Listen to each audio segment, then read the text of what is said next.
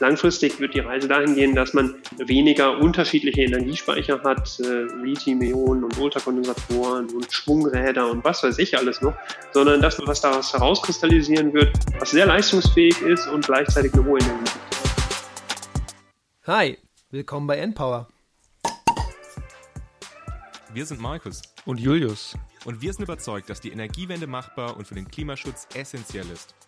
Wir produzieren diesen Podcast, damit ihr die Möglichkeit habt, euch Energiewissen anzueignen und möchten euch nebenher spannende Personen und Projekte vorstellen. Los geht's.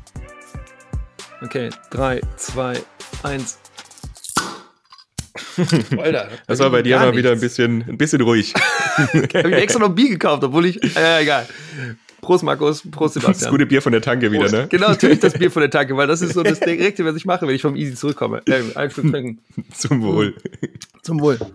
Willkommen, ihr Lieben, zu einer neuen Folge beim Endpower Podcast. Voll schön, hier gerade zu sitzen. Markus sitzt äh, in der Oststadt bei sich zu Hause am Schreibtisch. Ähm, Sebastian sitzt in Tallinn und ich sitze auch in Karlsruhe in der Oststadt. Und zwar reden wir heute über Stromspeicher. Ihr wisst ja alle, dass es relativ oder vergleichsvereinfacht ist, äh, äh, Elektrizität erneuerbar herzustellen. Das Ding ist aber, dass diese zwei zentralen Technologien, die wir dabei haben, nämlich Sonne und ähm, Wind, manchmal mehr zur Verfügung stehen und manchmal weniger zur Verfügung stehen. Und ähm, das Problem ist dann ganz oft, was vielleicht auch in den Medien ein bisschen an die Wand gemalt wird, ähm, dass es diese Dunkelflaute kommen kann. Und was kann man machen gegen Dunkelflaute? Es gibt zwei Möglichkeiten. Und zwar kann man erstmal entweder Netze groß ausbauen, sodass wir irgendwann in Europa ein, ein integriertes Netz haben, wo äh, dann dafür gesorgt werden kann, dass wenn es irgendwie in Polen ganz viel Windenergie gibt, dass es dann irgendwie nach Südspanien gebracht wird. Oder die andere Möglichkeit neben dem Netzausbau ist eben Speicher ausbauen. Und Heute wollen wir also über Stromspeicher sprechen und dafür haben wir uns Sebastian Purmann eingeladen und Sebastian ist Vice President ähm, bei dem Startup Skeleton in Tallinn. Hi Sebastian, schön, dass du dabei bist. Hi. Genau. Diese Folge ist die erste Folge von einer Doppelfolge, ähm, weil es natürlich nicht nur so ist, dass es nur Stromspeicher gibt und dass Stromspeicher wichtig sind, sondern das ist das zweite Thema, was wir auch behandeln werden und das ist in zwei Wochen, was dann rauskommt, ist eine zweite Folge und zwar über thermische Speicher, also Wärmespeicher. Genau. Dann lass uns aber trotzdem einfach in die Folge starten. Wir werden nämlich darüber sprechen, wo werden ähm, elektrische Speicher benutzt, ähm, was sind die Anwendungen, was gibt es eigentlich für Unterscheidungen und dann, ähm, wie sieht die Zukunft der Stromspeicher aus und das werdet ihr lernen, wenn ihr jetzt die nächsten 40 Minuten hier bei der Podcast-Folge dabei seid. Und jetzt gebe ich ab an Sebastian. Sebastian, magst du einmal kurz er erzählen, wer du bist und was treibt dich an im, im täglichen Job, den du da gerade in Tallinn ausführst?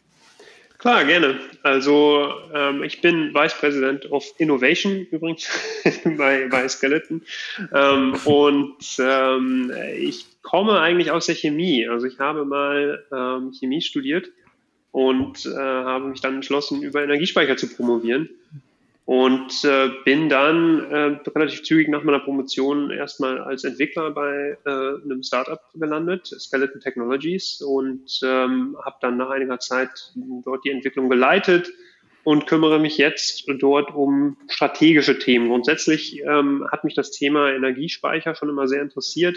Deswegen habe ich äh, auch dann irgendwann gesagt, gut, in, in die Richtung möchte ich mich weiterbilden und äh, mich weiterentwickeln.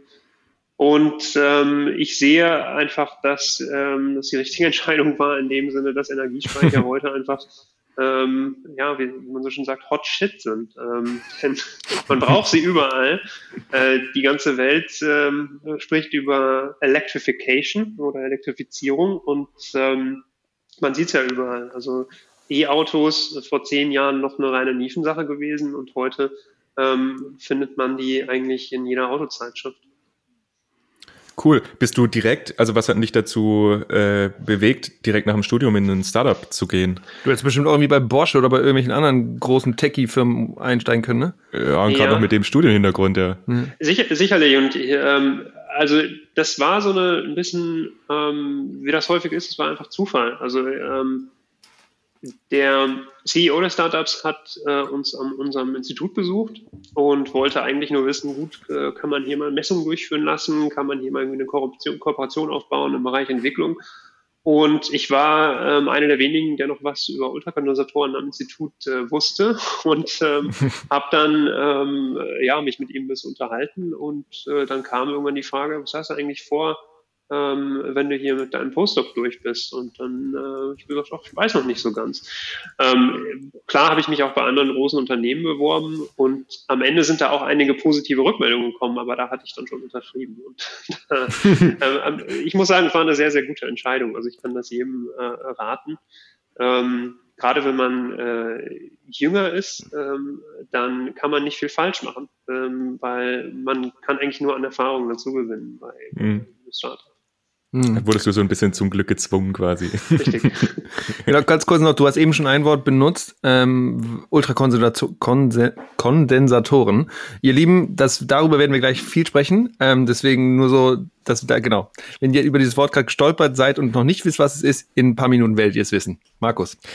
Ja, aber wie jedes Mal wollen wir natürlich ein paar Entweder-Oder-Fragen stellen, um noch ein bisschen mehr über dich rauszufinden. Ne? Deswegen, du darfst gerne ähm, darauf antworten und wenn du Erklärungsbedarf siehst, dann auch ein bisschen ausführen. Aber ich glaube, es ist eigentlich ziemlich straightforward. Als allererstes Pizza oder Burger? Das ist eine sehr, sehr schwierige Frage. ähm, ich, jetzt interessiert sage, mich, magst du beides sage, oder magst du nichts? ja, also nee, ich, ich, mag beides sehr gerne. Okay. Ähm, aber ich sage Burger aus folgendem Grund ähm, weil ein guter Bürger ähm, statistisch gesehen eher einfach zu haben ist irgendwo. Also wenn ich jetzt in irgendeine, mhm. random Stadt gehe, dann ist ein guter Burger statistisch gesehen eher in dieser random Stadt zu finden als eine gute Pizza. Ja, das, der, doch, doch, das ist stimmt so? schon. Ja. Ah, okay. Doch, doch, würde ich auch sagen. Das also wenn man dann gute Burger lernen kann. In ja. diesen random Städten, die es so überall gibt, ja. Das ist ein Fakt. Das kannst du nachlesen bei. Da spricht ganz der Wissenschaftler, okay. ja. Sebastian, dann ähm, auf Schnee laufen oder lieber auf Sand laufen?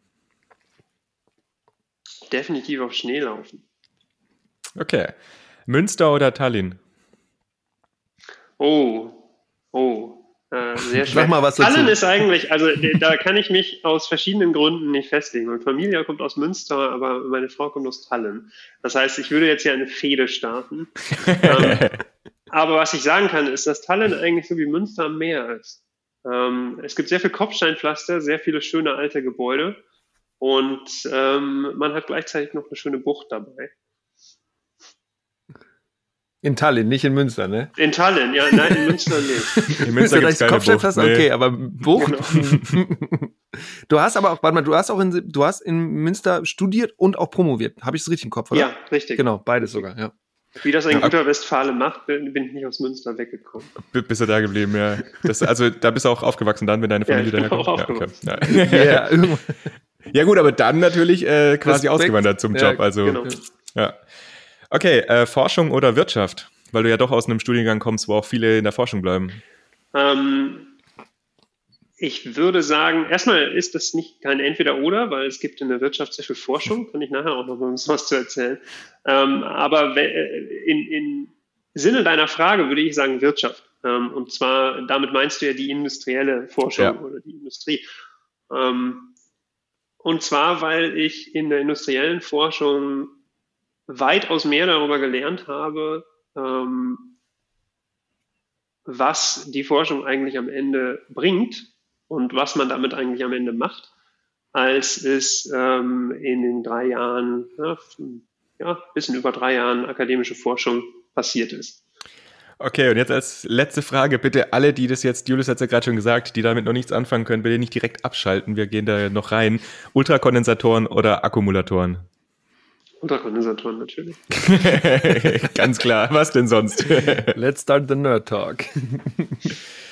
Okay, cool, wunderbar. Damit haben wir es ähm, mit den Entweder-Oder-Fragen. Das heißt, wir würden jetzt direkt mal ins Thema reinstarten. Und Julius hat ja am Anfang schon so ein bisschen anklingen lassen, warum wir eigentlich diese ganzen Stromspeicher brauchen und äh, für was die quasi auch für die Energiewende eben, was für eine Relevanz die da haben. Aber willst du da nochmal ein paar Worte dazu sagen, Sebastian? Also was, für was braucht man denn eigentlich Stromspeicher? Klar.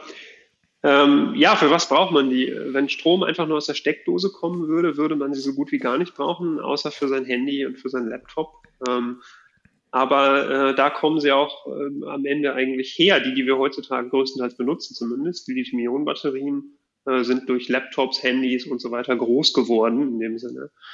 Ähm, wozu braucht man sie in der Energiewende? Ähm, hat Julius ja schon angedeutet. Äh, Sonne scheint nicht immer, Wind äh, geht nicht immer und Europa ist leider nicht so groß, dass es in so vielen Zeitzonen liegt, dass es die Sonne immer scheint. Das, ähm, du meinst, in Russland könnte Zeit, man das machen? Äh, ja, vielleicht. vielleicht. Ähm, äh, und äh, Kolonialzeitalter ist ja auch vorbei, insofern äh, stimmt das auch nicht mehr, dass die Sonne immer scheint. ähm, aber ähm, äh, in, in dem Sinne braucht man einen Energiespeicher eben, um Energie ähm, dann zu speichern, wenn man zu viel hat und ähm, sie dann zu benutzen, wenn man zu wenig hat. Äh, das ist so das Grundprinzip. Äh, jetzt ist es bei elektrischer Energie natürlich die Frage, wie macht man das? Bei äh, allen anderen Formen der Energie kann man sagen, gut, wie Wärmeenergie kann man letztendlich, ähm, macht ja noch eine Folge drüber, kann man speichern, äh, kann einfach Wasser heiß machen, also irgendwo abstellen, gut isolieren. Elektrische Energie sind letztendlich Elektronen, die sich bewegen und das heißt, man muss irgendwo Elektronen hinpacken, ähm, die bereit sind, sich zu bewegen. Und ähm, das kann man auch durch ganz viele verschiedene Sachen machen, aber was ja am Ende eigentlich ähm, jetzt rausgekommen ist, sind, dass es die größtenteils die Batterien sind, die den Job erledigen für uns. Und angefangen hat es ja mit, mit Bleisäurebatterien, sind ja auch über 100 Jahre alt, die Technologie ähm, hat jeder noch im Auto. Jeder mhm. Tesla hat eine Bleisäurebatterie übrigens ähm, für den, das klassische 12 Volt Bordnetz. Und ähm, dann äh, ging das mit den Lithium-Ionen-Batterien in den 90ern los, ähm, sogar ein bisschen früher eigentlich, aber so ab in den 90ern fing man an, die dann in Laptops und Handys und so weiter zu finden. Und äh, ja, mit der Energiewende hat man dann gemerkt, auch man könnte die ja auch noch viel größer bauen und mal Energie drin speichern ähm, von Sonne, von Wind, äh, wenn man zu viel davon hat. Und ähm, klar kann man elektrische Energie ähm, auch anders speichern.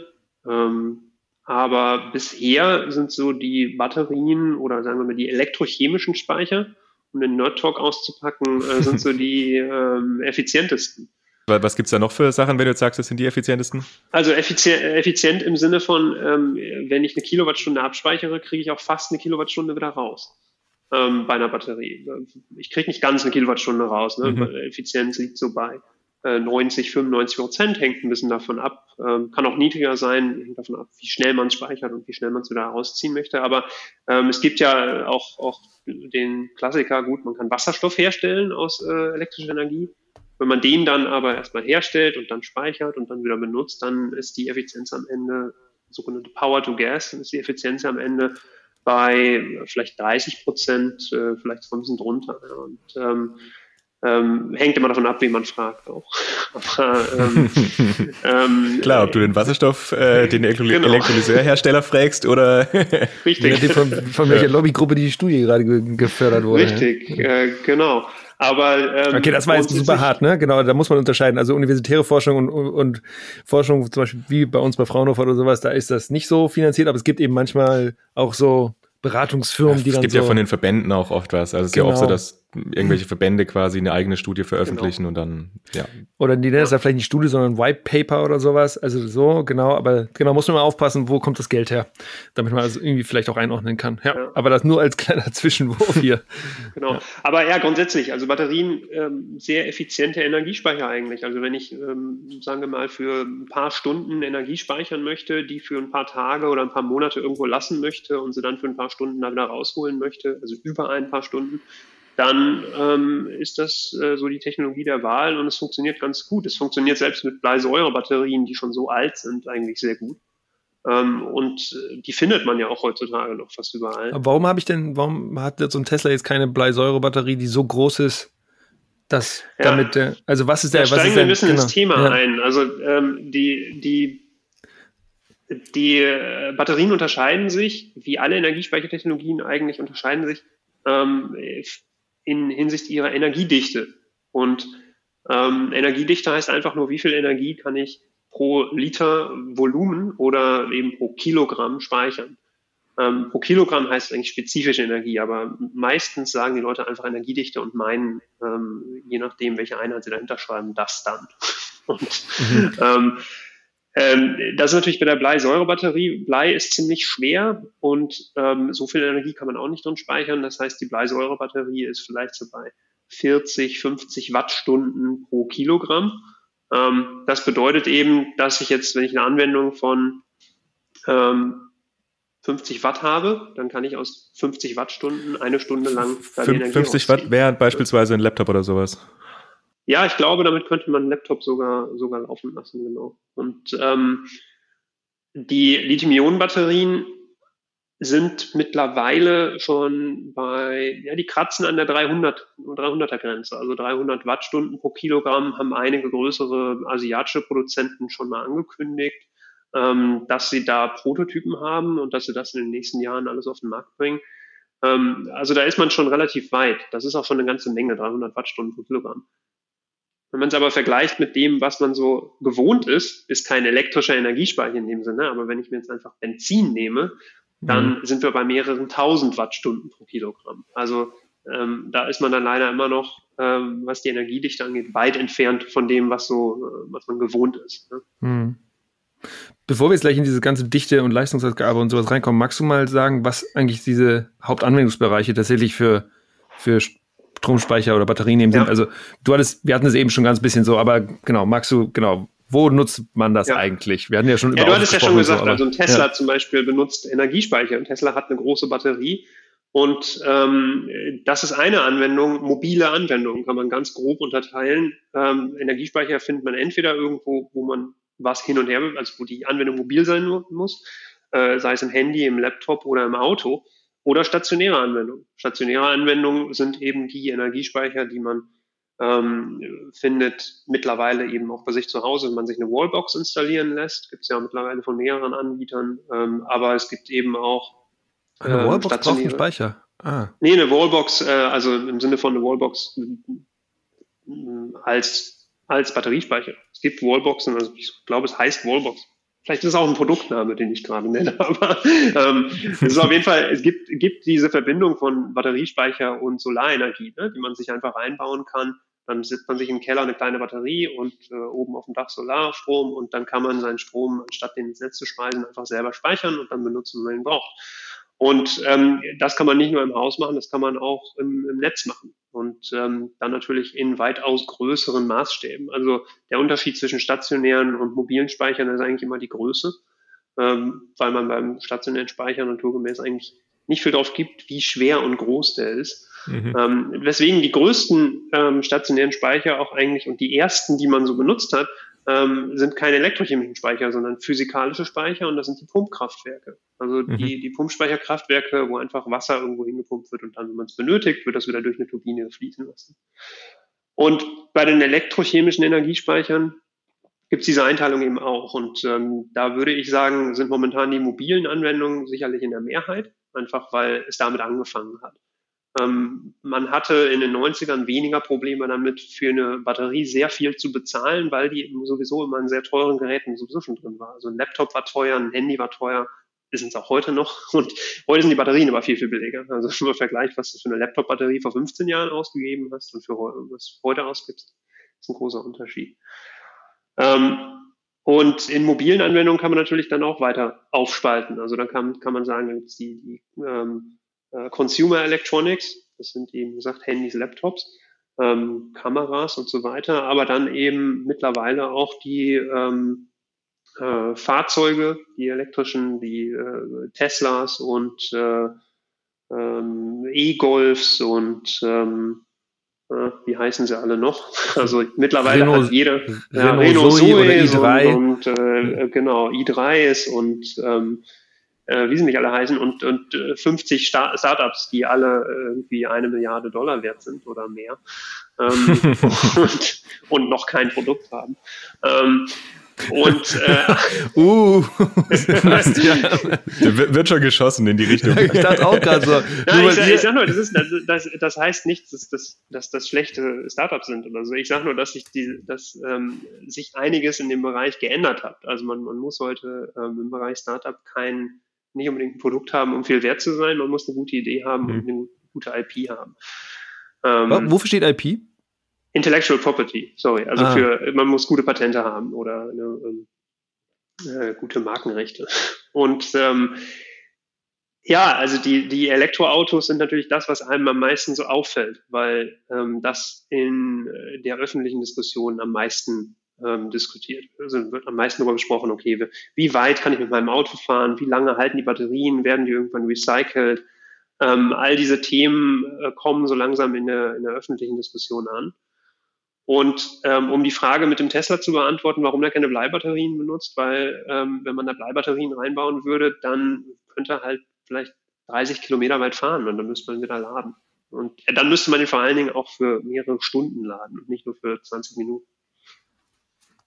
Aber ist jetzt bei den äh, mobilen, die du jetzt gesagt hast, Laptop, Handy und sowas, haben wir jetzt Lithium-Ionen-Akkus. Das heißt, hast, ja. oder meistens jetzt. Ja. Bei den Autos sind da auch Lithium-Ionen-Akkus oder sind da ja. andere Sachen verbaut? Bei den Autos mittlerweile auch nur Lithium-Ionen-Akkus. Und ähm, die also es gab mal in den, in den 80ern auch mal, ähm, äh, kann man sich auf YouTube mal anschauen, ganz interessante Experimente mit Bleisäurebatterien, die dann in Autos eingebaut wurden, wo das ganze Auto einfach eine Batterie war. Also da, da war auch kein Platz mehr, da konnte sich der Fahrer reinsetzen und das war's. Und dann konnte man irgendwie 50 Kilometer mitfahren und äh, dann musste man sie da aufladen. Und die, die Lithium-Ionen-Batterie hat insofern, ähm, es ist ganz interessant, sich das mal äh, vors Auge zu führen. Vor 15 Jahren ähm, haben die meisten Menschen gesagt, ähm, Elektroautos wird es nicht in der breiten Masse geben, weil die Batterien zu teuer sind. Ähm, und da wusste man schon, es wird die Lithium-Ionen-Batterie. Ja, also da wusste man schon, man muss eigentlich Lithium-Ionen-Batterien nehmen. Und da haben die meisten Menschen gesagt, nein, das wird viel zu teuer, weil eine Lithium-Ionen-Batterie pro Kilowattstunde Speicherkapazität ähm, 5000 Euro gekostet hat um den Dreh. Und ähm, dann kann man sich natürlich vorstellen, okay, für ähm, was ist heute so ein Tesla drin, 60 Kilowattstunden, ja, dann ähm, kostet die Batterie mehr als der ganze Rest des Autos. Und ähm, dann ist man so auf den Trichter gekommen, ja, Moment, was macht man sonst im Automotive-Bereich, wenn man ähm, ne, was hat, was zu teuer ist? Man schaut sich mal die Kostenstruktur an und schaut sich mal an, wie das, wie das Ganze skaliert. Und äh, das hat man dann gemacht. Heute ist man bei, kratzt man an der 100er-Grenze. Also ähm, Tesla hat schon gesagt, sie wollen unter 100 äh, auf jeden Fall kommen, unter 100 Dollar pro Kilowattstunde. Mhm. Und ähm, die großen Batteriehersteller ähm, sitzen ein paar in China, CATL, BYD, aber es gibt auch ein paar in Korea, Samsung, LG, ähm, Panasonic. Die sagen halt ähm, alle, ja, da kommen wir hin unter die 100. Und ähm, dann wird's interessant, weil dann kann so eine Batterie ja, bei 100 Euro oder 100 Dollar die Kilowattstunde, ähm, ich weiß, es gibt einen Wechselkurs, aber ich benutze es meistens einfach nur eins zu eins. Hm. Ähm, äh, sollte man übrigens nicht machen, wenn man ein Businessmodell aufstellt. So ja, das sollte man vielleicht dann doch lieber mit den 0,83 oder was das gerade ist dann. Genau. Ja. Ähm, äh, aber kann, können wir jetzt mal eine Diskussion machen. Ähm, also wenn man so, so schaut, 100 ähm, Dollar pro Kilowattstunde, dann kostet die Batterie halt ähm, wirklich so das, ähm, was man für, ähm, was man heute eben auch in einem, in einem ähm, das ist ein bisschen mehr, aber was man heute eben auch in einem Verbrenner für verschiedene Systeme ausgeben muss. Ja. Und dann sieht man halt auch, gut, ein Elektroauto ist viel einfacher aufgebaut als ein Verbrenner. Man hat die ganzen Getriebe nicht, man hat keine Kupplung mehr und so weiter. Es ist einfach nur ein Motor und äh, eine Batterie. Das wird ja auch und, oftmals als, als Konterargument, also jedenfalls hier in Baden-Württemberg genommen, wo gesagt ja. wird, ah, die Elektroautos sind viel einfacher, da müssen wir ja richtig viel Leute abbauen. So, ähm, und das heißt genau. dann, dass wir weniger Arbeitsplätze in, in Baden-Württemberg zum Beispiel ja. haben. Wahrscheinlich ist es in Wolfsburg nicht, nicht anders. Äh, genau, und, und da ist es natürlich, ich meine, ähm, ja, wie haben sich, wie haben sich die Henker beschwert, als die Todesstrafe abgeschafft wurde, sage ich immer. Das, ähm, äh, das, das ist, halt ein makaberer Vergleich. Der, ähm, der, Fortschritt, äh, der Fortschritt, den man halt irgendwie äh, sieht, das ist ähm, klar, ist ein makaber Vergleich, aber äh, ihr, wisst, ihr wisst, was ich meine. Also äh, ja. Ist, ja, das ist ja, das ist ja der zentrale Satz der Innovationsforschung auch von Schumpeter. Das ist der äh, Innovation ist der Prozess der kreativen Zerstörung. Also wenn du irgendwas Neues schaffst, sorgst du immer dafür, dass die alten genau soziotechnischen Institutionen eben auch zerbrechen oder nicht mehr, nicht mehr adäquat sind. Ja. Be beziehungsweise sich auch einfach umorientieren. Also es ist ja nicht so, dass es starre Organisationen sind und auch ein großer Automotive Supplier kann sich mal eben überlegen, ähm, dann mache ich halt was anderes.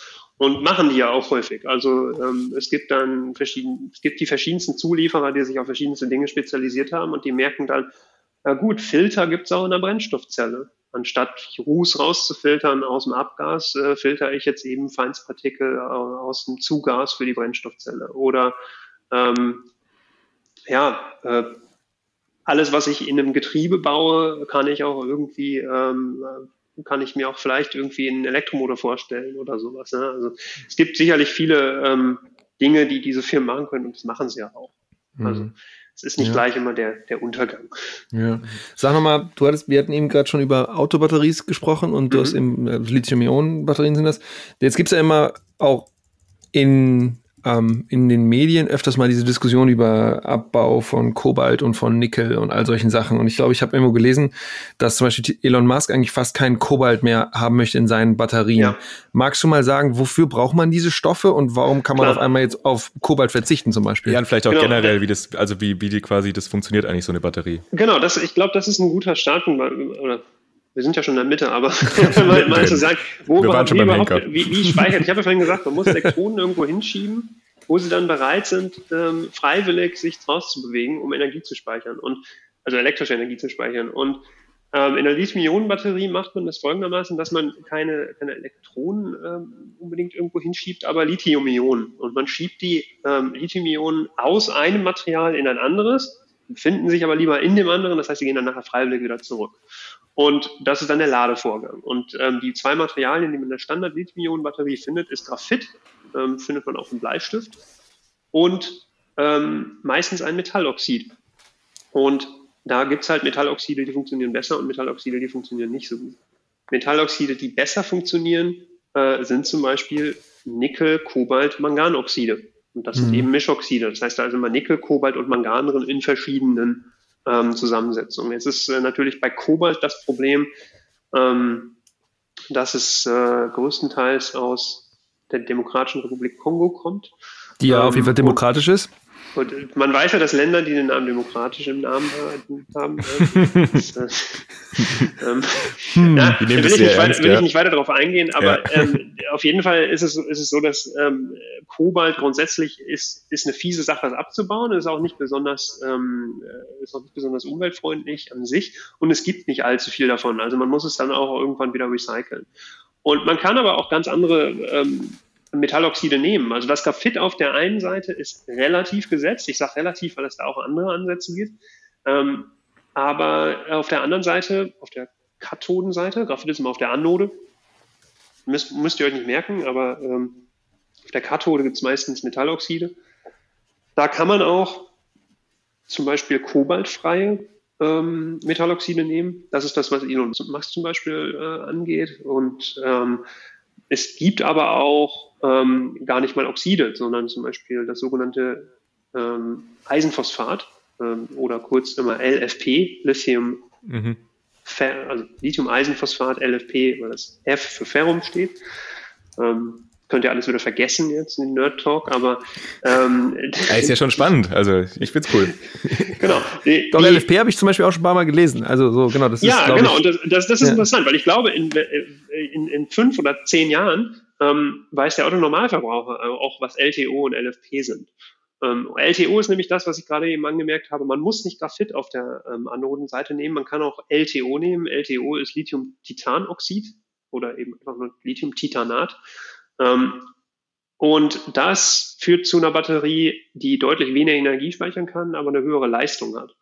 Das heißt, ähm, jeder, sagen wir mal, ich, ich nehme mal gerne das Beispiel vom Handy, weil das kann jeder nachvollziehen. Ähm, heutzutage ist es eigentlich so, man benutzt sein Handy den ganzen Tag und dann lädt man es abends auf und es dauert, wenn man ein sehr äh, modernes Handy hat, vielleicht eine halbe Stunde, um es aufzuladen, aber meistens dauert es eher eineinhalb Stunden oder zwei. Wenn man eine LTO-Batterie benutzt, dann könnte man das eigentlich in mal knapp fünf bis zehn Minuten aufladen, aber eben nicht so lange benutzen. Und das ist der Unterschied zwischen Leistung und Energie. Leistung ist eben das, wie viel Energie kriege ich in der Zeit rein und raus in den Energiespeicher und Energie ist, wie viel habe ich tatsächlich drin, wie lange kann ich das Handy am Ende benutzen. Und kann man sowas auch kombinieren? Äh, sicherlich. Also es, es gibt ja. Weil ich dachte gerade so für ein Elektroauto ist es doch nicht mhm. schlecht, wenn du irgendwie viel speichern kannst, was vielleicht langsam abgeht ja. und dann eben wenig speicherst, was aber sehr schnell zur Verfügung steht. Und jetzt, ja. genau. Ja. Ähm, kann man kombinieren, ist kompliziert. Ähm, okay. es, also, Sagt der äh, promovierte Chemiker, kann man mal Genau, glauben, also ne? es, es, gibt, es gibt sicherlich da einige, einige Sachen, die man ähm, anstellen kann. Und da ist, ist natürlich der heilige Gral. Der Energiespeicher ist eben was, was die gleiche Leistung und die gleiche Energiedichte hat wie ähm, das, was man vom Verbrenner gewohnt ist. Und der Verbrenner hat eben eine sehr hohe Leistungsdichte und eine sehr hohe Energiedichte. Wenn man es darauf übersetzen würde. Ja. Natürlich speichert der keine Energie. Ähm, und ähm, bei den, äh, bei den Lithium-Ionen-Batterien gibt es eben diese verschiedenen Materialien und da geht eben auch die, der Blick in Richtung, gut, können, müssen wir das wirklich mit Kobalt machen? Kann man Kobalt nicht ersetzen? Dann nimmt man mhm. Lithium-Eisenphosphat, das hat dann wieder andere Nachteile. Dann ähm, sinkt plötzlich die Leistungsfähigkeit der Batterie. Das heißt, man braucht wieder länger, um zu laden oder die Energiedichte sinkt. Und man braucht, äh, man braucht wieder mehr Batterie, um mehr Kilometer fahren zu können. Und das ist eben momentan noch so der Punkt, dass man den perfekten Energiespeicher, ähm, um ähm, fossile Brennstoffe zu ersetzen, in mobilen Anwendungen noch nicht gefunden hat, wirklich. Für, äh, ähm, ich, würde mal sagen, für das, was wir heute so an Handys und Laptops benutzen, funktioniert das ja sogar alles ganz gut. Klar, äh, wir würden alle gerne einen Laptop äh, einmal im Monat nur laden oder das Handy nur einmal im Monat laden, aber wenn wir ehrlich sind, dann äh, funktioniert es alles ganz gut, ähm, weil wir es gewohnt sind. Aber hätten wir jetzt schon für 100 Jahre ein Handy gehabt, was zwei Wochen lang hält und alles Mögliche machen kann und plötzlich müssten wir wechseln auf ein Handy, was man jeden Tag laden muss, würden wir uns alle ziemlich beschweren. Und so sieht's halt im Autom Automotive-Bereich aus. Ähm, hm. Man ist du meinst, wenn wir, wenn, wenn wir gar nicht diese Erfahrung gehabt hätten, mit wie viel Leist äh, Energiedichte und äh, Leistungsabgabemöglichkeiten ja. Benzin und Diesel hätten, dann würden wir jetzt auch gar nicht so rumheulen bei den Elektroautos, die jetzt vielleicht nur Sicherlich in Anführungsstrichen nicht. 300 Kilometer fahren würden. Ja? Sicherlich nicht. Und, und ja. äh, interessant ist ja auch, dass in den 19 in den 1920ern gab es mehr Elektroautos äh, auf mhm, Frankreichstraßen ja. als, äh, als äh, Benziner. Aber ähm, wir schweifen ein bisschen wieder ab, also zu den, zu den äh, verschiedenen Batterien. Ähm, wie gesagt, das ist alles so ein bisschen im Fluss. Also man, äh, man schaut gerade, welche Batterie kann den Job am besten erledigen. Momentan sieht es also so aus, als ob die klassische Lithium-Ionen-Batterie, also Nickel, Kobalt, Manganoxid, mhm. auf der einen Seite, Graphit auf der anderen Seite, Lithium-Ionen gehen hin und her, ähm, macht den Job ganz gut und macht ihn vor allen Dingen günstig. Und ähm, es gibt ein paar Studien, die sagen, gut, mit, mit äh, den Eisenphosphatsachen kann man es noch günstiger machen und äh, in der Zukunft wird da die Energiedichte steigen und die Leistungsdichte auch steigen. Ist aber immer am Ende hängt es von der Technologie ab und, und ähm, wie mhm. die Versprechen so eingehalten werden. Ich wollte jetzt nochmal was zu der Leistungsaufnahme sagen, äh, mhm. fragen, was du jetzt vorhin gesagt hast. Es gibt ja auch unterschiedliche Möglichkeiten, wie schnell man laden kann. Gibt es ja sowohl beim Auto als jetzt irgendwie auch beim Handy, gibt es ja auch so Schnellladefunktionen, dass ja. es dann schneller geht. Hat das dann was mit der, mit der Batterie, die da verbaut ist, zu tun? Oder ist es dann tatsächlich nur der Strom, der da angelegt wird, wie schnell das lädt? Also ist man da beschränkt von der Batterie her oder woher ja. kommt es? Hat, hat was mit der Batterie zu tun. Ähm, und zwar auch wieder das Beispiel vom Handy. Ähm, du hast sicherlich aus einer 220 Volt ähm, Verbindung im Haus genug ähm, Leistung, um die Batterie deines Handys in einer Sekunde aufzuladen. Aber ähm, das machst du nicht, weil es einfach viel zu viel Leistung für die Batterie wäre. Und genau der gleiche äh, Grund ist es beim Elektroauto. Also beim Elektroauto, beim Elektroauto kommen dann langsam auch die, die, die Ladestationen ins Spiel und was für ein dickes Kabel man braucht, um so viel Strom in so kurzer Zeit da durchzujagen. Ähm, aber trotzdem ist es da auch so. Da ähm, möchte man gerne in zehn Minuten laden oder in fünf Minuten laden, um so nah wie möglich an die Erfahrungen mhm. ranzukommen, die man an einer klassischen Tankstelle hat. Und ähm, auch wieder hier, das ist einfach nur Gewohnheit. Und ähm, äh, bei der, also es ist so, dass die Batterie limitiert ist, einfach weil die Lithium-Ionen, wenn die in ähm, die, beim, beim Laden werden die in das Graphit eingelagert. Ja? Und Graphit sind so ähm, flache Kohlenstoffschichten eigentlich, die so übereinander sitzen. Und ähm, die Lithium-Ionen gehen zwischen diese Kohlenstoffschichten. Jetzt ist es so, je schneller man versucht, die da reinzupressen, ähm, desto mehr stauen die sich und desto mehr ähm, stoßen sie gegeneinander und das erzeugt Wärme und das macht die Batterie warm und äh, wenn man das zu schnell macht, dann wird die auch zu warm und dann ähm, sieht man das, was man sicherlich schon häufig in dieser Diskussion gehört hat, nämlich dass eine Batterie Feuer fängt. Mhm. Und ähm, deswegen unschön. lädt man, ja, sehr unschön. und vor allem, weil Auch bei Handys im so Flugzeug. Entschuldigung. Ja, bei Handys im Flugzeug und ich glaube, eine, eine der besten Beispiele waren diese, ähm, waren diese äh, Hoverboards, die nicht wirklich, die nicht wirklich Hoverboards waren, ähm, aber die sehr, sehr günstig hergestellt wurden und äh, sich unter vielen Weihnachtsbäumen fanden irgendwann. Mhm. ähm, aber auf jeden Fall möchte man das bei seiner Batterie nicht, dass sie so schnell ähm, geladen wird und sich dann erwärmt. Und äh, das gleiche beim Entladen. Also beim Entladen ähm, ist es ein bisschen einfacher, weil die Ionen einfach nur raus müssen aus dem Graphit und nicht ganz da reinmarschieren müssen. Aber ähm, trotzdem gibt es auch da Limitierungen. Also ähm, eine Lithium-Ionen-Batterie, wenn man die einfach nur kurz schließt, dann beschädigt man die tatsächlich. Und ähm, wenn man das ein paar Mal macht, dann ist sie auch einfach kaputt. Ähm, und das geht auch wirklich dahin, dass wenn die, wenn die kurz geschlossen ist, fängt die einfach Feuer. Mhm. Und ähm, das ist halt der Hauptgrund, warum man eine Batterie nicht in fünf Minuten lädt oder in zehn Minuten lädt. Und ja, ja, es ist doch aber auch so, dass, also das hört man ja auch, dass dieses Schnellladen auch den Batterien gar nicht so gut tut. Also dass Richtig. die dann auch von der Alterung her schlechter sind, wenn man die ja. oft schnell lädt. Also ist eigentlich schon das Beste für die Batterie oder damit sie möglichst lange lebt, sie möglichst langsam zu laden. Kommt das dann auch daher, dass es sich erwärmt oder ja, womit genau. hängt das zusammen? Ist der gleiche Grund. Also je, je schneller ich versuche, man kann das ähm, sich so vorstellen, äh, wenn die Batterie ein Ikea-Regal ist, und ähm, du hast eine Stunde Zeit, um das aufzubauen.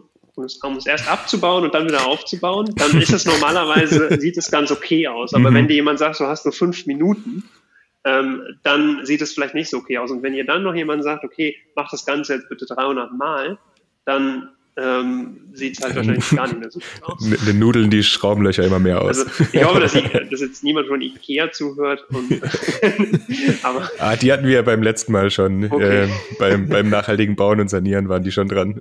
Okay. Gut. Wahrscheinlich gut. kann man wenn, man, wenn man ein Regal 300 Mal aufbaut, ja, dann ist es egal, ob es von Ikea kommt oder von irgendeinem anderen Hersteller. Wenn es 300 Mal gehen würde, dann würde ich sagen, gutes Ding. gutes Regal. Genau, ähm, aber ja, nur so als Beispiel. Ja? Also ja. Wenn, wenn du irgendetwas ähm, hin und her schieben musst, auch in der, auch in der Chemie gehen dann Dinge kaputt. Und äh, gerade wenn man, äh, wenn sie sich erwärmen, gehen sie halt eben schneller kaputt. Okay, ich glaube, dann äh, können wir jetzt ja noch so ein bisschen in quasi deinen spezifischen Bereich, weil du hast ja jetzt nicht nur mit den Batterien zu tun, sondern du hast ja auch noch mit einem anderen Thema zu tun, was wir jetzt ja ganz am Anfang auch in der Einleitung von der Folge gesagt hatten. Und zwar dieses Thema von den äh, Ultrakondensatoren bzw. Superkondensatoren. Ich weiß gar nicht, was da der richtige Begriff dafür ist. Kannst du da mal kurz sagen, was, was ist das überhaupt und, und was kann man Klar. denn damit machen? Es ist auch ein Energiespeicher, also auch, es ist auch wieder ein elektrochemischer Energiespeicher, auch wenn das elektrochemisch im Zusammenhang nicht ganz so richtig ist. Also die Elektrochemiker und Physiker, die jetzt zuhören, äh, werden und sagen, Physikerinnen nee, das ist nicht Elektro ganz richtig. Und richtig, genau, Physikerinnen, Elektrochemiker. Ähm, genau, die ähm, Ultrakondensatoren speichern ähm, elektrische Energie ebenso wie Batterien, aber eben nicht in, ähm, also die, die packen nicht in Ionen in irgendein Material und äh, ganz tief irgendwo in das Material rein, sondern ähm, die speichern Energie einfach nur durch Ladungstrennung. Das heißt, ähm, man akkumuliert einfach Ladung auf der einen Seite und auf der anderen Seite auf einer Oberfläche und dann, wenn man die wieder entlädt, dann gehen die Ladungen wieder zurück. Ähm, ist deutlich einfacher und ähm, ist auch deutlich langlebiger. Also Ultrakondensatoren haben eigentlich nur, wenn man mal nur die Vorteile jetzt mal aufzählt, ja, dann denkt man, warum, dann denkt man erstmal, warum benutzt man eigentlich die nicht? Überall. Ja. Ähm, ich komme auch gleich dazu, warum nicht. Und warum wir auch ganz offen sagen, wir sind keine Konkurrenz für die Lithium-Ionen-Batterien. Das ist nicht der Sinn der, der, der Sache. Aber Ultrakondensatoren äh, sind weitaus langlebiger. Also man kann die über eine Million Mal laden und entladen, ohne dass die irgendwelche Probleme haben. Du kannst sie innerhalb von Sekunden laden und auch in Sekunden wieder entladen, wenn du möchtest. Das heißt, dieses Problem des Schnellladens wäre damit auch eigentlich gegessen. Ähm, du kannst Ultrakondensatoren auf 0 Volt entladen, das heißt, du kannst sie komplett entladen und dann sind sie sicher und du kannst sie äh, entladen, überall hin transportieren. Das geht bei Lithium-Ionen-Batterien nicht. Ähm, du kannst ähm, Ultrakondensatoren sehr einfach recyceln, weil sie kein Lithium enthalten, kein Kobalt enthalten, kein Mangan enthalten, kein Nickel enthalten. Ähm, das Einzige, was da drin ist, ist Aluminium und Kohlenstoff. Und das sind zwei Sachen, die man ganz gut recyceln kann. Und ähm, Ultrakondensatoren sind eben sehr, sehr leistungsfähig. Und jetzt werdet ihr schon merken, eine Sache hat er nicht gesagt, und das ist die Energiedichte. Und deshalb benutzt man sie auch nicht äh, überall. Man benutzt sie in verschiedenen Anwendungen. Ähm, und zwar benutzt man Ultrakondensatoren nicht in Elektroautos zum Beispiel, weil die Energiedichte knapp 30 mal geringer ist als bei Lithium-Ionen-Batterien. Das heißt, wenn ich einen Tesla habe, der heute ähm, 400 Kilometer fährt oder irgendein E-Golf oder ein, wir sind ja hier markenfrei, ja, also irgendein Elektroauto, was 400 Kilometer fährt, dann und, und ich ersetze einfach die ähm, Batterie mit Ultrakondensatoren, dann kann ich mit dem gleichen Auto ja noch knapp 10 Kilometer fahren. Und mhm. dann hilft es auch nicht, wenn man das Auto schnell wieder aufladen kann. Dann sind die meisten Leute nicht bereit, dieses Auto zu fahren. Ähm, Wie kommt's? Ich, habe, äh, ich, hab, ich, hab, ich muss sagen, ich habe keine, ich habe keine exzessive Marktstudie dazu betrieben, aber ich äh, sage mal, naja, wenn, sage wenn, wenn Autofahrer und Fahrerinnen schon irgendwie Reichweitenangst kriegen, wenn sie 200 Kilometer im, im, im Tank anführen, also in der Batterie haben, ja gut, dann ist 10 Kilometer einfach keine Alternative.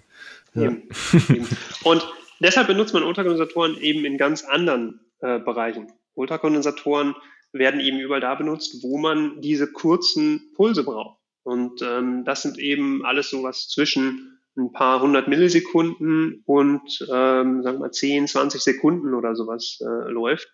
Da werden Ultrakondensatoren benutzt und da funktionieren sie auch sehr gut, weil jede Lithium-Ionen-Batterie oder auch jede Bleibatterie, jede Batterie eigentlich, ähm, extrem ineffizient ist, wenn man sie ähm, bei so kurzen, ähm, so kurzen Strompulsen benutzen möchte. Und das hat damit zu tun, was ich vorhin gesagt habe. Du kannst die Batterie nicht so schnell aufladen. Das heißt, was machst du dann?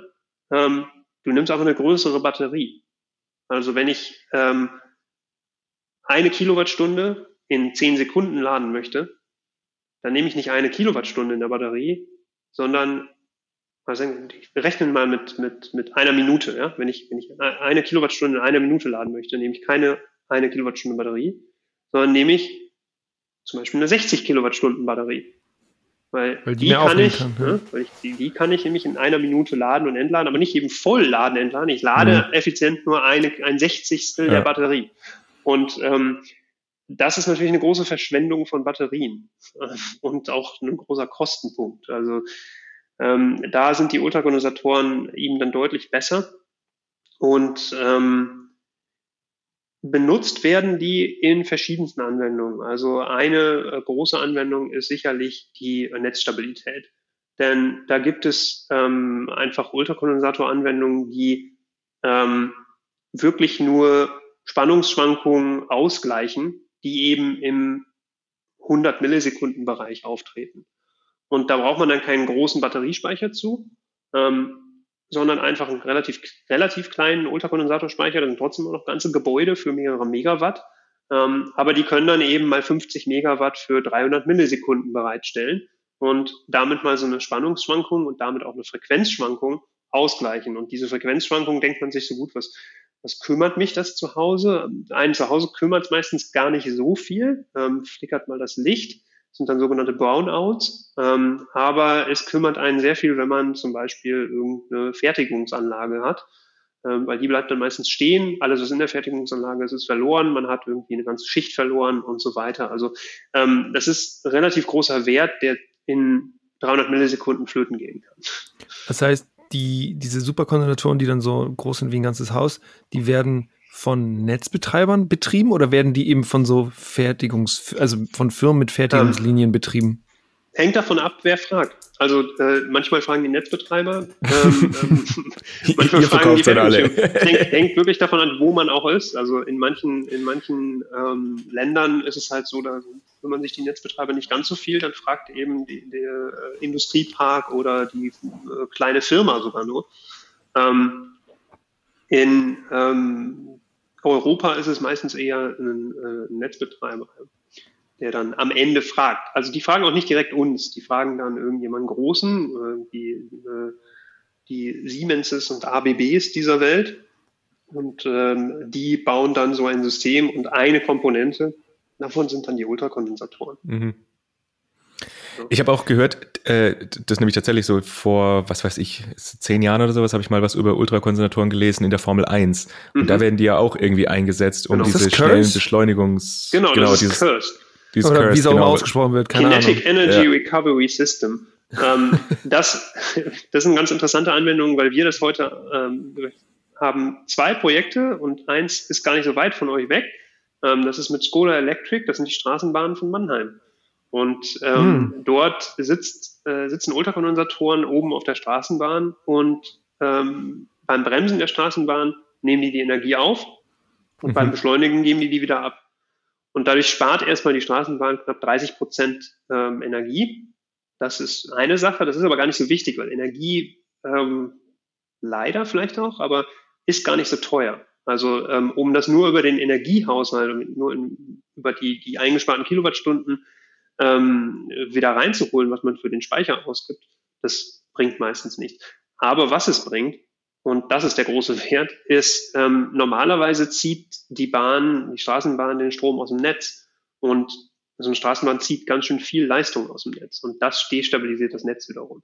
Das heißt, die Stadt kann sich eben weniger Sorgen um ihre lokalen Netze machen mhm. ähm, und ähm, die äh, Straßenbahnbetreiber oder auch meistens auch die Stadt ähm, die können sich dann weniger Sorgen auch darum machen, dass eine Straßenbahn mal stehen bleibt, weil ähm, es kann auch mal einfach passieren, wenn, wenn zwei gleichzeitig anfahren, dass man dann einfach der Strom weg ist und äh, die stehen mhm. bleiben.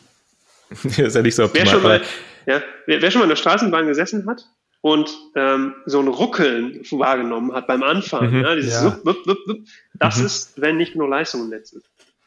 Ach krass, ach spannend, ja. Aber ist das so eine, ist das so ein Business Case, den ihr dann auch ausbaut? Also, weil du hast gesagt, ihr habt irgendwie zwei Projekte und eins ja. davon ist jetzt Mannheim. Also ist das, ist das so ein Pilotprojekt oder? Also. Nee, das ist, das ist ein, auf, auf, also im, im Bereich ähm, Transport, äh, nennen wir das mal, ist das ein, äh, ist diese Kinetic Energy Recovery Systems ein großer Renner weil sie eben ähm, ja, verschiedene Vorteile. In, in, bei den Straßenbahnen, wie gesagt, ist das eigentlich mittlerweile schon fast ein Standardsystem. Also das ist ein sehr, sehr schnell wachsender Markt.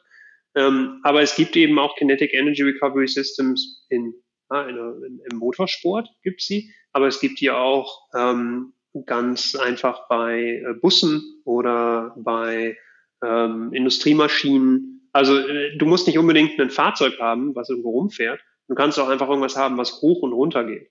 Und immer wenn es runtergeht, dann fängt man die Energie wieder auf. Wenn es hochgeht, dann gibt man die wieder ab. Hafenkräne zum Beispiel.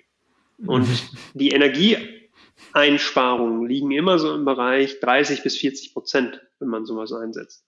Und ähm, wenn man äh, oder wenn, wenn wir uns mal jetzt nur elektrische Systeme anschauen, ist das nicht so interessant, die Energieeinsparung, wie ich gesagt habe. Also das ist meistens so, dass die Energie relativ günstig ist, ne, gerade für Industriebetreiber. Aber ähm, wenn wir uns anschauen, ähm, was das für ein elektrifiziertes System tun kann, was vorher ähm, ein rein dieselbetriebenes System war, zum Beispiel ein rein benzinbetriebenes System, dann tut das eine Menge, denn dann spart man plötzlich 30 Prozent Treibstoff. Und ähm, das ist ein ganz schöner Kostenfaktor, ist ein ganz schöner Faktor für die Umwelt. Und für den, der es betreibt, selbst wenn das jemand ist, der sagt, es interessiert mich überhaupt nicht, was die Umwelt angeht, ähm, ist das ein Riesenwert, weil ähm, die Effizienz der Maschine hochgeht. Also einen, ähm, eine Maschine, die hybridisiert ist, ob das jetzt mit Ultrakondensatoren ist, meistens ist es mit Ultrakondensatoren, weil einfach nur so kurze Pulse auftreten, kann man aber auch mit Batterien bauen, sowas. Ähm, die hat ja einen Elektromotor und die Elektromotoren, das wissen jetzt wieder die Ingenieure, haben ähm, eine sehr hohe Leistung, selbst bei ganz niedrigen Drehzahlen. Ne? Also die, die können ja direkt am Anfang haben die die Newtonmeter drin.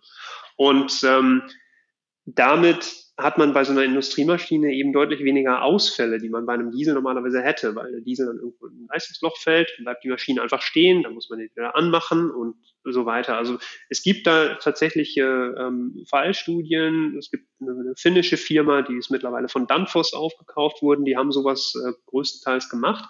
Ähm, also die Elektrifizierung von Industriemaschinen vorangetrieben. Und ähm, bei denen war es so, dass die, dass die Firmen, die das am Ende gekauft haben, die haben das nicht aus Umweltgründen gekauft, die haben das gekauft, weil das Produktionssteigerung von 30 Prozent war. Mhm. Mhm. Aber wäre das dann auch eine Möglichkeit, äh, das jetzt beispielsweise in Hybride oder in Elektroautos mit einzubauen, dass man sagt, diese Leistungsspitzen werden dann über die Ultrakondensatoren gemacht und so ja. diesen Normallast, also so wie es jetzt quasi der klassische Hybrid ist, dass das mhm. Anfahren und Bremsen über äh, Elektro ist, also wäre das auch eine Möglichkeit? Ja, sicherlich. Ähm, das wird auch, da wird sicherlich viel drüber nachgedacht. Ähm, es ist leider so, also leider aus der Sicht des Ultrakondensatorherstellers, ist es leider so, dass ähm, häufig die Lithium-Ionen-Batterien einfach ähm, aus anderen Gründen schon sehr groß sind und dann eben die Leistungen bereitstellen können. Also in einem, mhm. in, im klassischen Elektrofahrzeug ist es natürlich so, die Batterie ist sowieso sehr groß, weil man die mhm. Reichweite haben möchte. Das heißt, die Batterie kann auch eigentlich immer ähm, die, äh, die Leistung zur Verfügung stellen. In einem Hybrid ist es was anderes. Da ähm, hast du absolut recht. Ähm, und Sebastian, sag mal kurz für die, die es vielleicht nicht wissen, was ist ein Hybrid? Ah, Hybrid, ja, Hybrid ist, ähm, es sind eben die Autos, die man manchmal ähm, auf dem Parkplatz sieht ähm, äh, und, und die ohne Motorgeräusch äh, einparken.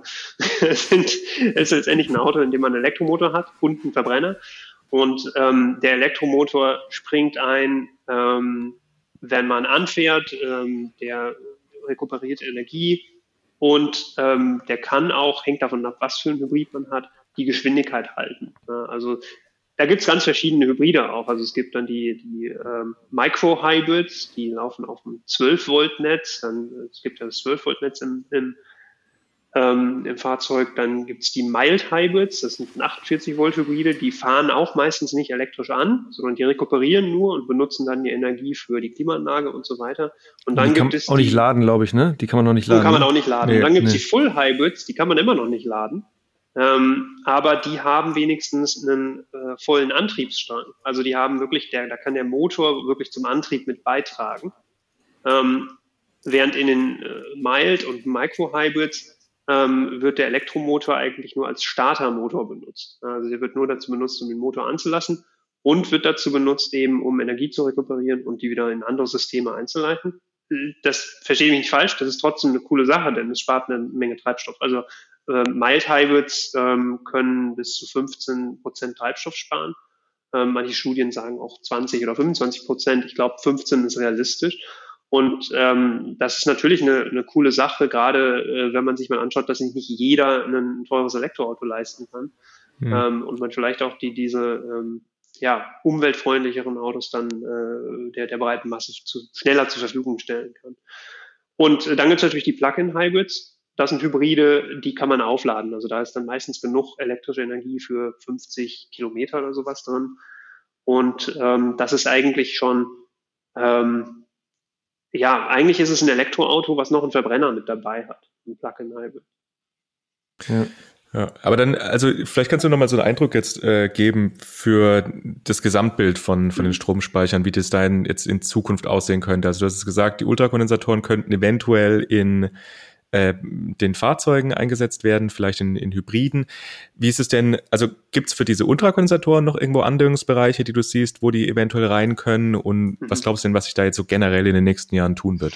Also grundsätzlich, und jetzt spreche ich natürlich auch ein bisschen über das, was wir so machen, ähm, Ultrakondensatoren sind, ähm, sind von der Technologie her älter als Lithium-Ionen-Batterien. Also der, der Effekt des Ultrakondensators wurde viel früher entdeckt. Aber ähm, Ultrakondensatoren wurden lange nicht industrialisiert und sind erst so seit den frühen 2000ern wirklich auch am Markt für industrielle Anwendungen erhältlich. Das heißt, es ist noch eine sehr junge Technologie und es gibt einfach noch sehr viel, was getan werden kann in Richtung Energiedichte. Und das ist ja der große Schwachpunkt von mhm. Ultrakondensatoren. Und auch äh, in Richtung Kosten. Das heißt, Ultrakondensatoren werden sicherlich in mehr Anwendungen auftauchen, einfach weil sie günstiger werden. Und ähm, sicherlich werden sie auch in mehr Anwendungen auftauchen. Ähm, das werden dann unsere Ultrakondensatoren sein, weil sie energiedichter werden. Also wir haben, oh, Skeleton wurde gegründet ähm, auf der Basis ähm, eines Aktivmaterials für Ultrakondensatoren, also eines Kohlenstoffs. Ähm, und da haben sich einfach ein paar Leute von der estnischen Universität, deswegen sitze ich auch in Tallinn, ähm, gedacht, das ist ein gutes Material für Ultrakondensatoren ähm, ich glaube, wir sollten mal Ultrakondensatoren damit bauen. Und äh, das Material verdoppelt die Energiedichte und wir haben uns dann noch gedacht, ähm, 2017, kurz nachdem ich bei Skeleton angefangen habe, haben wir uns auch äh, überlegt, gut, wo, wo geht die Reise mal hin? Was müssen wir eigentlich noch weiter äh, entwickeln? Und ähm, ganz klar, man muss eine Energiedichte weiterschrauben. Und wir haben mittlerweile in der Produktentwicklung heute ähm, eine Technologie mit knapp 60 Wattstunden pro Kilogramm. Also das ist zehnmal so viel, wie man heute in Ultrakondensatoren findet. Mhm. Und das ist ähm, mehr, als man heute in Bleisäurebatterien findet. Aber gleichzeitig kann man das noch mit in knapp 15 Sekunden laden. Und dahin geht die Reise, glaube ich, auch bei den Lithium-Ionen-Batterien, ähm, dass sich, wenn wir langfristig sprechen, also nicht jetzt in zwei, drei Jahren, sondern mal in 10, 15 Jahren, langfristig wird die Reise dahin gehen, dass man ähm, weniger unterschiedliche Energiespeicher hat, äh, Lithium-Ionen und Ultrakondensatoren und Schwungräder und was weiß ich alles noch, sondern dass man eher, ähm, dass sich was daraus herauskristallisieren wird, was sehr leistungsfähig ist und gleichzeitig eine hohe Energiedichte hat. Und ähm, die Elektrochemie gibt das sicherlich her. Also ähm, es gibt keine physikalischen Grenzen, die uns verbieten, ähm, die Energiedichte zu verdoppeln in einer Lithium-Ionen-Batterie. Und es gibt auch keine physikalischen Grenzen, die uns verbieten, ähm, die Leistungsdichte zu vervierfachen oder zu verfünffachen. Die Frage ist nur, wie man es macht und ähm, wie man es vor allen Dingen so auch macht. Kosten wahrscheinlich, oder? Ja, genau. Das muss eben auch günstig sein. Also ähm, leistungsfähige Batterien gibt es heute schon. Die ähm, würden alle Probleme lösen, wenn sie günstig wären. Aber Ruthenium ist nicht besonders günstig, Palladium auch nicht und ähm, Silber auch nicht. Und also wie gesagt, es ist äh, am Ende kommt es immer darauf an, ähm, wie, wie, wie baut man es günstig. Und ich glaube, da, da wird in den nächsten Jahren noch sehr viel passieren. Deswegen meine ich auch, dass diese ganzen ähm, Energiespeicherfirmen und auch ähm, Elektroautofirmen, äh, die alle äh, sich gegenseitig übertrumpfen mit äh, wie viele Milliarden Dollar sie wert sind, mhm. ähm, äh, auch tatsächlich so viel wert sein können. Weil ähm, wenn die die richtige Technologie finden und die richtige Technologie einsetzen, dann ähm, ja, dann äh, ist es so ein bisschen the winner takes it all im Markt. Hm. Ja, und das ist ein Riesenmarkt, erst recht, wenn wir jetzt so viele Elektroautos haben und, und ganz die ganzen anderen Wendungen tatsächlich immer weiter, genau. also da, also, da sich Nachfrage entwickelt. Ja. Äh, genau, und Elektroautos sind so eine Sache, da, da schaut man immer drauf. Wie gesagt, das ist das bekannteste, aber wenn wir uns nur mal anschauen, wie viele Elektrobusse es geben, geben kann, also wenn wir mal ja. alle Busse in Europa mhm. mit Elektrobussen ersetzen, wie viele ähm, äh, elektrische Speicher wir benötigen in der, in, im Netz, wenn wir mehr mit der Erneuerbaren arbeiten möchten, dann ähm, ist alleine schon diese Anzahl so groß, dass äh, die ganzen Batteriefabriken, die gerade in Europa äh, entstehen, auch gar nicht so ungerechtfertigt sind. Hm. Ja, krass. Hey, Sebastian, ich, ich hätte noch, ich habe tatsächlich auf meiner Liste immer noch unendlich, also mindestens drei, vier Fragen. Allerdings, wir kommen langsam in diese Schallmauer-Richtung von einer Stunde.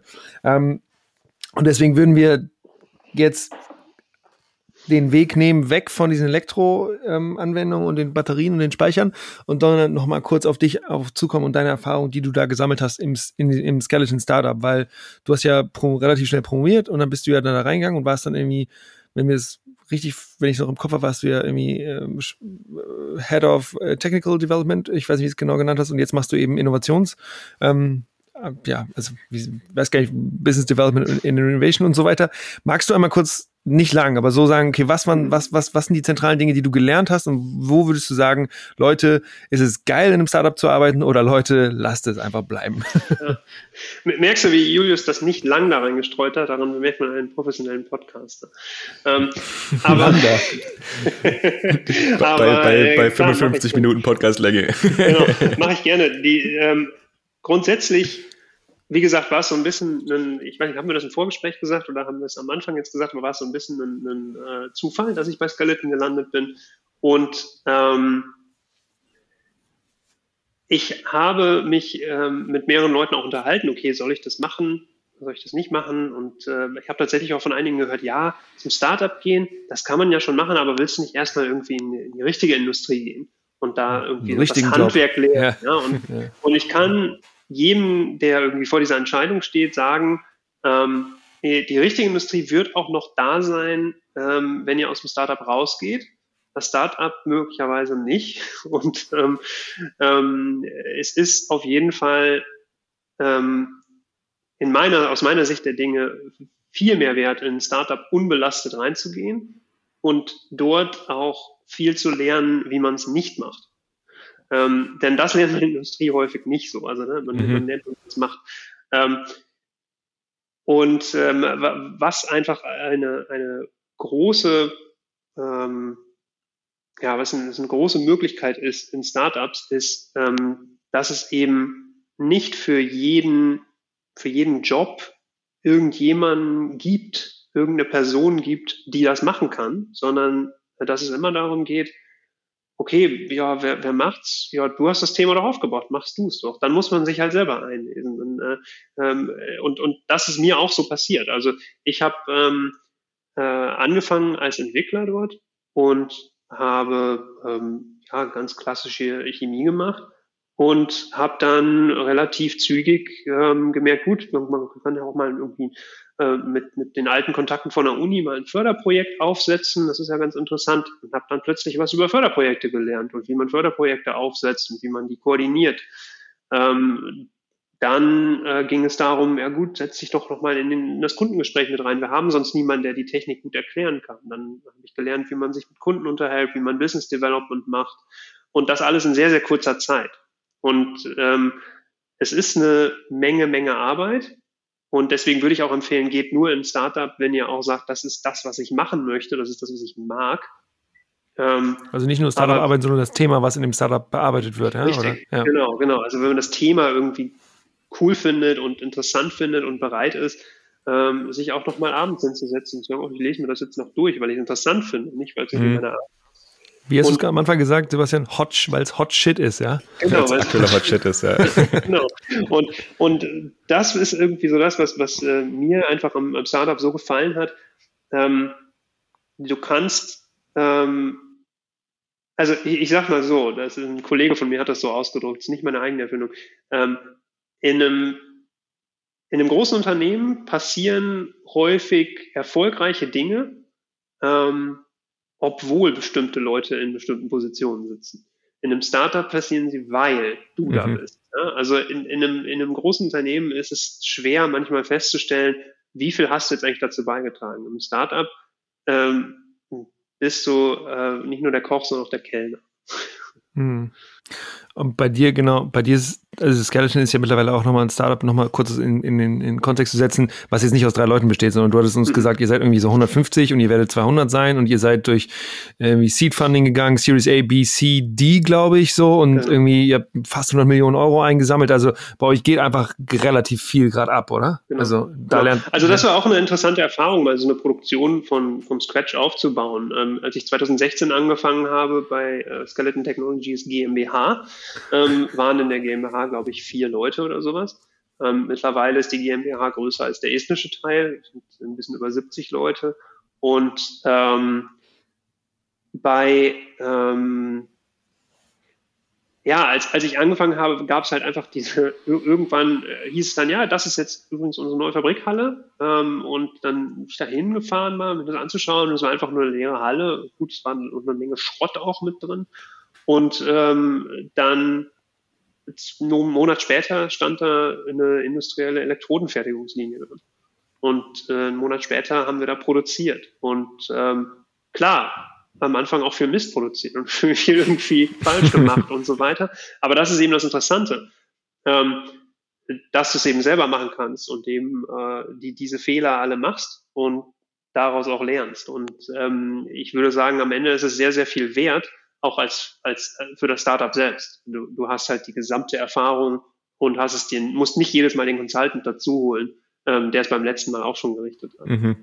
Ja, ja, cool. Und, und das ist sicherlich, ähm, war, war sicherlich ein, eine der ähm, ja, eine der, der coolsten Erfahrungen war sicherlich, diese Firma wachsen zu sehen und eben von insgesamt, als ich angefangen habe, waren es glaube ich knapp über 50 Leute, äh, dreimal so viel zu wachsen und dann auch zu sehen, wie man aus, okay, man hat mal so ein paar Kunden hier und dazu, äh, man arbeitet mit Leuten wie äh, Skoda Electric oder GE oder äh, deutschen Automotive-Firmen zusammen. Ne? Und das ist dann schon ähm, interessant, das nicht eben auf einem Tablett serviert zu bekommen, sondern das selber erarbeitet zu haben. Sebastian, vielen Dank, dass du bei uns da warst und uns diese Einblicke gegeben hast in quasi dein Leben im Startup, wie du da das alles mit begleitet hast. Du bist ja auch, also 2014, glaube ich, äh, wenn ich es richtig im Kopf habe, äh, bist du ja hingegangen. Die, das heißt, du warst ja relativ früh dann vom Anfang 2016 bin ich hingegangen. Ach, 16 bist du hingegangen, okay. Und gegründet war es 2009, glaube ich. 2009, oder? genau. Ja, okay, dann, ja, dann Hälfte hast quasi mitgekriegt vom, vom äh, Leben von Skeleton. Aber auf jeden Fall vielen Dank, dass du uns da Einblicke gegeben hast und auch, dass du uns dieses Thema des äh, Stromspeichers noch näher gebracht hast. Ich fand es ziemlich cool, mit dir darüber zu reden. Man hat richtig gemerkt, dass du da einfach komplett drin bist, Ahnung davon hast und ähm, mir, also mir hat es super viel Spaß gemacht. Vielen Dank. Ja, ja, gleich von mir. Hey, cool, Sebastian, dass es, dir, dass es endlich geklappt hat. Wir hatten ja schon ein bisschen drüber geschnackt in den letzten Monaten. Und ich fand deine Vergleiche ziemlich cool. Ja, genau. Du machst das sehr plastisch. Das ist voll cool. Das ist voll schön. Ja, danke, danke fürs, fürs Feedback. Ich fand es auch sehr cool, hier zu sein. Und äh, wenn ihr noch mal was über ähm, Energiespeicher im Detail hören möchtet, dann ähm, bin ich auch gerne wieder dabei. Voll schön. Cool. Cool. Danke, Sebastian. Mach's gut. Alles Gute dir. Bis dann. Tschüss. Ciao. Recap. Recap. Markus, was hast du mitgenommen aus der, äh, Speicher, äh, aus der Folge zu Elektrospeicher? Ja. ähm, ich fand es äh, super spannend. Mir hat es sehr gut gefallen, dass wir einfach jetzt auch mal noch ein bisschen mehr auf diese technische Ebene gegangen sind, um mal zu verstehen, ja. wie das denn eigentlich alles funktioniert. Ich fand es aber auch ziemlich cool, ähm, dass er nochmal diese Anwendungsfälle so reingebracht hat. Gerade das, was wir gesagt haben mit den äh, Fahrzeugen, dass da eben verschiedene Möglichkeiten gibt mit diesen kleinen Hybriden, die mittleren Hybride, dann Vollhybride und dann eben auch Plug-in-Hybride. Also dass da auch einfach unterschiedliche hm, Anwendungsbereiche für Batterien sind, gerade auch mit unterschiedlichen Spannungen dass man beispielsweise eben diese ganz kleinen nur auf dem Bordnetz mit den 12 Volt betreibt und da beispielsweise seinen MP3-Player oder sowas damit mhm. ähm, laufen lassen kann oder den Rest Radio. Und was ich aber tatsächlich sehr ähm, spannend fand, ist eben diese Anwendungsfälle von diesen Ultrakondensatoren, die er gesagt hat. Und ich bin da wirklich gespannt, ob in den nächsten Jahren da noch was im, im ähm, Transportbereich sich tun wird. Also gerade wie er gesagt hat, mit beispielsweise Straßenbahnen oder vielleicht ja sogar im Automobilsektor. Weil das war auch irgendwie das, was ich gehört hatte. Also in der Formel 1 ist irgendwie im Einsatz, aber ist klar, wir brauchen jetzt alle keine Formel 1 Wägen. Aber vielleicht ist ja tatsächlich für diese kleineren Hybridfahrzeuge noch, noch denkbar. Ja. Wobei man natürlich auch sagen muss, die sind ja noch relativ frisch in der Entwicklung. Er hat ja auch gesagt, dass es erst so Anfang der 2000er irgendwie aufgekommen ist. Und da ist die Frage, ob dann nicht in zehn Jahren, wenn es dann soweit wäre, der Markt soweit bedient ist, dass eigentlich diese normal klassischen Batteriefahrzeuge dann also ja, dass, die Batterien, dass die den Markt genau, dass die ja. den Markt dominieren, ja genau. Ich fand es voll schön, dass er nochmal auf so Basics eingegangen ist, so sowas wie Anode und Kathode. Und dann für die Anode, das ist meistens Graphit und die Kathode, das ist das Kobalt, Nickel, Amangan und so. Also so, das habe ich schon mal als gehört gehabt, aber ich fand es gut, dass er es nochmal so wiederholt hat, ähm, um es einfach mal so mitzubekommen. Was ich schade fand, ist, ähm, dass diese Folge so schnell vorbei war. Also ich hätte super gerne noch mit ihm gesprochen über wie kann man Elektrobatterien eigentlich recyceln oder wie ist das jetzt eigentlich mit dieser Alterung? Ähm, weil öfters ja, ja und auch die Ultrakondensatoren, ja. also wie man die nochmal recyceln kann. Er hat ja gesagt, dass da quasi hauptsächlich Aluminium und Graphit drin ist, aber es ist ja trotzdem, ja. Ja, also wäre auch spannend gewesen. Genau, und dann so ist das manchmal. Man hat, wir wollen eben ja auch nur eine Stunde machen, weil wir euch ja auch nicht über, überfrachten wollen, sonst fangt ihr nämlich ja nicht an, die Folge zu hören, wenn er so drei Stunden lang ist. Äh, aber vielleicht können wir ihn ja one day nochmal wieder einladen, weil ich fand auch seinen Humor, also ich mag, ich mag Sebastian einfach sehr gerne, genau. Guter Schnacker. Genau, war's das, Markus? Das war's, Super. genau. Wir sehen uns dann in zwei Wochen wieder zur nächsten Folge, eben auch zu den Speichern, zu den Wärmespeichern, wie gesagt. Genau. Das heißt, wenn ihr jetzt noch nicht genug bekommen habt von diesem ganzen mhm. Speicherthema, dann seid auf jeden Fall in zwei Wochen wieder dabei, wenn wir uns dann nochmal ein bisschen die andere Seite von den Speichern anschauen. Genau. Und wenn ihr Lust habt, freuen wir uns, wenn ihr mit uns auf Instagram in Interaktion tretet. Und wenn ihr Lust habt und diese Reise, auf die Markus und ich uns hier begangen, begeben haben, unterstützen wollt, dann freuen wir uns auch, wenn ihr mal bei uns am Patreon vorbeikommt und vielleicht ein paar Euro da lasst, wenn ihr Lust habt. Aber wir werden trotzdem weitermachen, mit oder ohne Unterstützung. Nein, also wir freuen uns über Unterstützung und wir werden es trotzdem weitermachen, weil wir finden, dass es eine wichtige Sache ist, ähm, mehr Wissen zur Energiewende zur Verfügung zu stellen. Genau, damit belassen wir es. Wir freuen uns, wenn ihr beim nächsten Mal wieder reinschaltet. Macht's gut und bleibt sicher. Ciao. Ciao.